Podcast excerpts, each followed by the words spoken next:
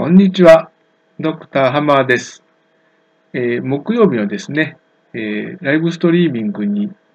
先立ってですね、あの、ちょっと私のアイデア出しをさせていただきたいと思っております。よろしくお願いします。えー、ベーシックインカムについてですね、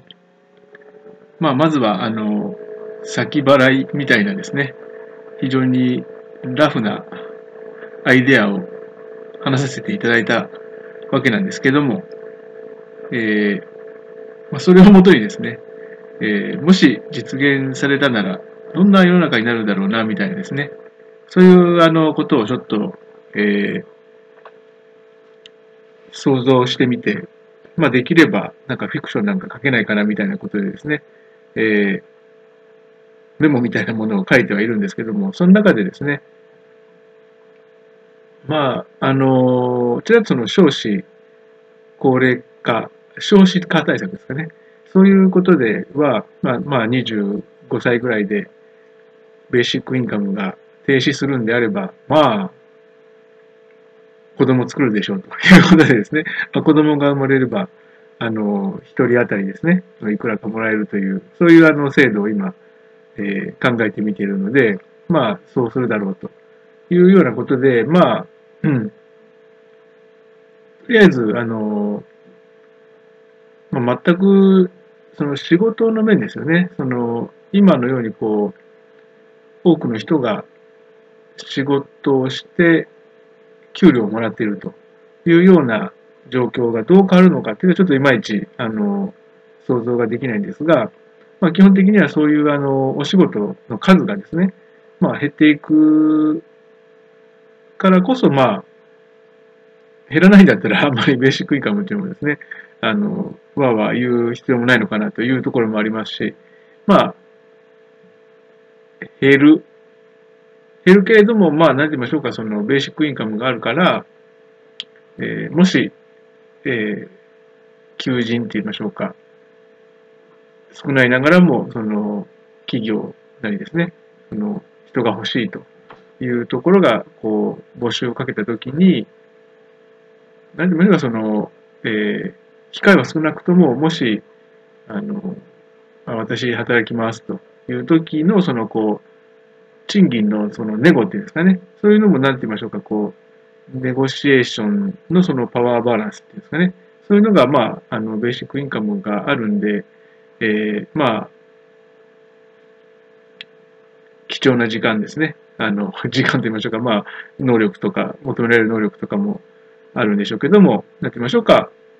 えー、雇う側と雇われる側とのですね、そのバランスっていうのが、まあ、今よりは、なんて言いましょうか、その、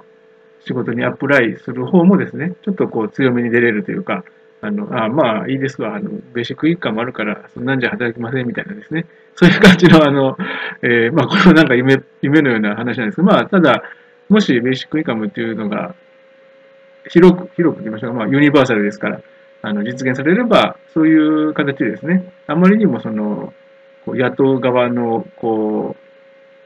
う、思い通りにならないみたいですね。そういうような、あの、より健全な、なんて言いましょうか、その、えー、雇用関係っていうんですかね。そういうものもできないかな、みたいな。そういうことは考えてるんですけども、まあ、えー、それはさておき、例えばその、働かない、働いてその給料をわざわざ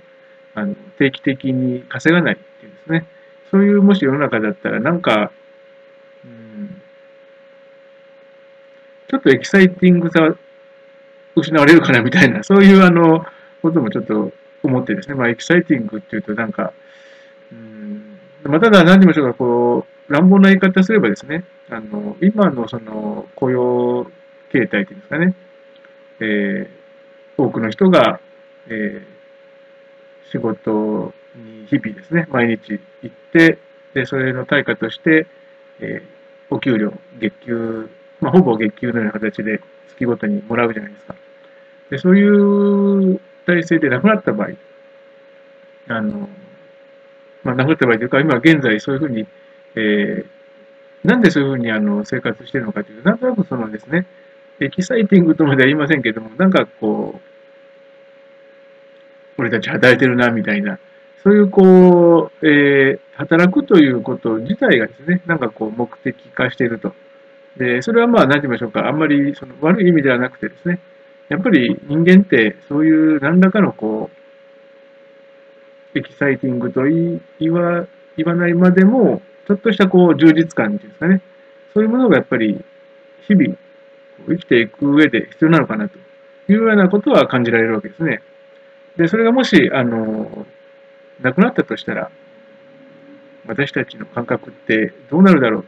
やっぱりでもなんか、何かしかですね、やっぱりこう、生きがいみたいなものはやっぱり求めると思うんですよね。いくらその、日々の、こう、食べていくのにはですね、それほどこう、あの、恐れを抱かなくてもいい、何かしかですね、あの食べ物ぐらいはあの買えるでしょうとか、住むところを出されたりはしないだろうとか、そういうことが、あの、不安に感じないで済むっていうのは、まあいいことだと思うんですけども、まあ、それはそれとしておいて、まあそういう、こう、衣食住の、えー、負担、不安感っていうものが軽くなった。で、ところで、それだけではなんとなくこう、済まないような、そういうイメージがあるんですね。ですから、まあ、その、もしもですね、そのベーシックインカムって多分そんなにすぐには実現されないと思うんですが、あの、ふとですね、その空想の物語としてもですね、考えてみておいていいのかなと思うのがですね、そういうところなんですね。ですから、今現在我々が普通に、あの、従事している仕事とかですね、それの意味ですよね。だからそういうものがもしなくなったとしたらどうだろうっていうことを感じながら、今のお仕事に取り組むとどう変わるかとかですね。まあそういう話もあると思うんですね。ですから必ずしもその、ベーシックインカム実現しないんだから、そんなことを話したってあんまり意味ないよじゃなくて、そういうあの、起こり得ないのことであったとしても、ちょっとこう想像してみてですね、現に今、あの従事している日々の一つ一つ、お仕事っていうのはかなり大きなパートを占めてると思うんですね。でそれが今、ちょっと意味が変わったらどうだろう。とかいうのは一つですね、考えてみる価値があるの、あるんじゃないかなということは私考えてるんですね。で、その、もしベーシックインカム、えー、達成されたら、どんな世の中になるだろう。ということでですね、あの私がこう参考にしているものがこちら。じゃん。アーサー・シー・クラークさんのチャイルドフッズ・エンドっていうですね、まあ、SF の、これもなんかまあ、もともとその少年少女向けぐらいの、えー、対象にした SF 小説なんですけども、まああのー、ある日突然、上空にこう、未確認飛行物体がバーンと現れて、まあ、それに対して我々地球人は対抗する術がないということはもう思い知らされたということでですね、結局あの、まあ、オーバーロード、オーバーロードっていうふうに言われてるんですけども、そういうこう宇宙人の人たち、別にその地球を支配するとか、そういうことではなくですね、まあ、あの、圧倒的パワーでもって君臨してですね、そうすることによって、なんと我々地球人、えー、戦争とかですね、それ国境間の争いとかいうものが、まあ、なくなっちゃったと。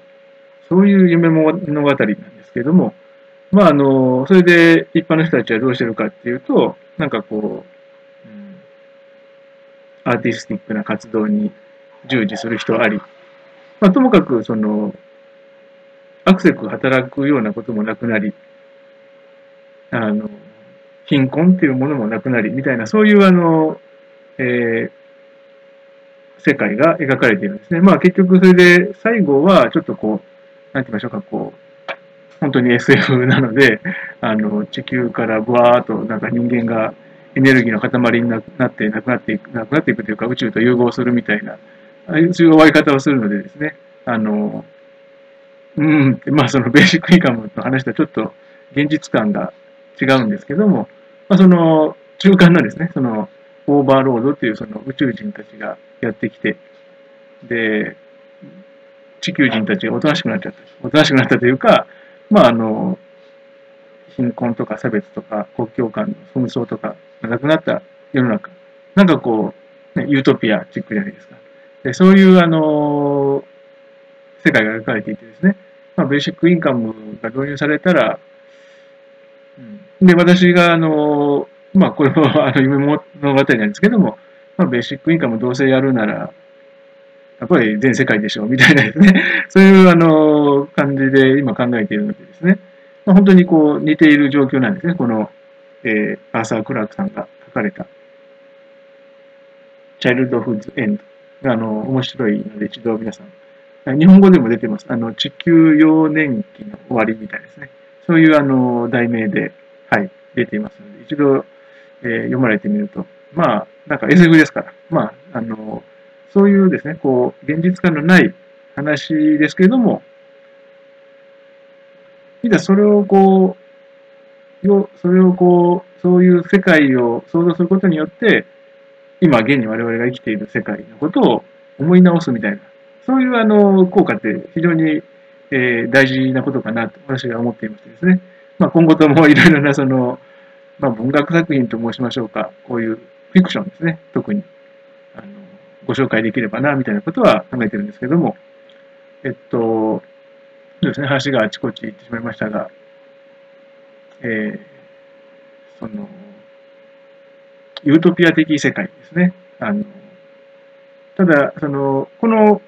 アサー・クラクさんのですね、その、チャルド・フズ・エンド。では、やはりその、このオーバーロードという、我々にはちょっともう、どうしてももう力が及ばないような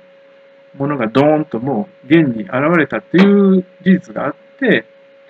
で、そういうあのユートピアみたいなあの生活世界が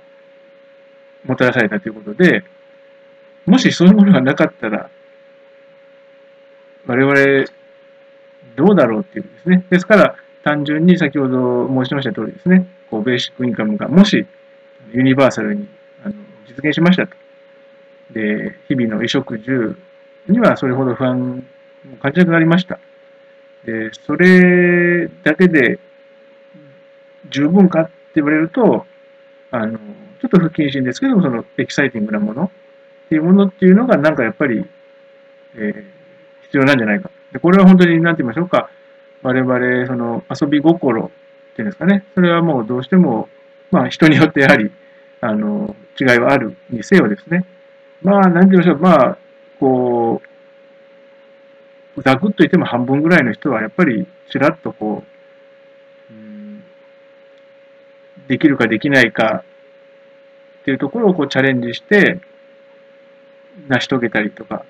そういうこうチャレンジングなことをするとか、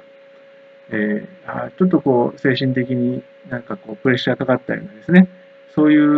うものがあるからこそなんか、あ、私生きてていいんだみたいですね。そういうなんかこう、ちょっと大げさに感じられるかもしれませんけど、そういうところは結局あると思うんですね。だからなんかフリーで、あの、何してもいいよって言われたところで、うん、まあ、ええ、それだけでなんかこう、おとなしく日々ですね、こう、死ぬまで生きていくかというと、なんかそういうのもちょっとですね、あの想像しにくいで、まあ、やっぱりそうなるとそのキーになるのが、こう、仕事ってどういう形になるのかなっていうですね。だからまあ、あの、思いっきりそのこう IT とかですね、すごく今なんかと比べるものにならないぐらいこう、発展した世界。で、そうなると、本当にもう、わざわざ人間が仕事しなくていいんじゃないのっていうですね、そういうふうになったとしてですね、どうやってその私たちっていうのはこう、社会っていうんですかね、そのオーガナイズしていくんだろうみたいな、そういうところが、まあいまいち私もまだこう想像力が至っていないところではあるんですけども、なんか面白い話あれば、なんか流行りのあれじゃないですけど、ラノベをつないで作っていくみたいな話じゃないですけど、そういうようなですね、まあそこまでいかずとも、なんかまずはですね、こういろんなアイデアのこう、融合みたいなものが起これば面白いんじゃないのかな、ないのかな、みたいなことを考えてますね。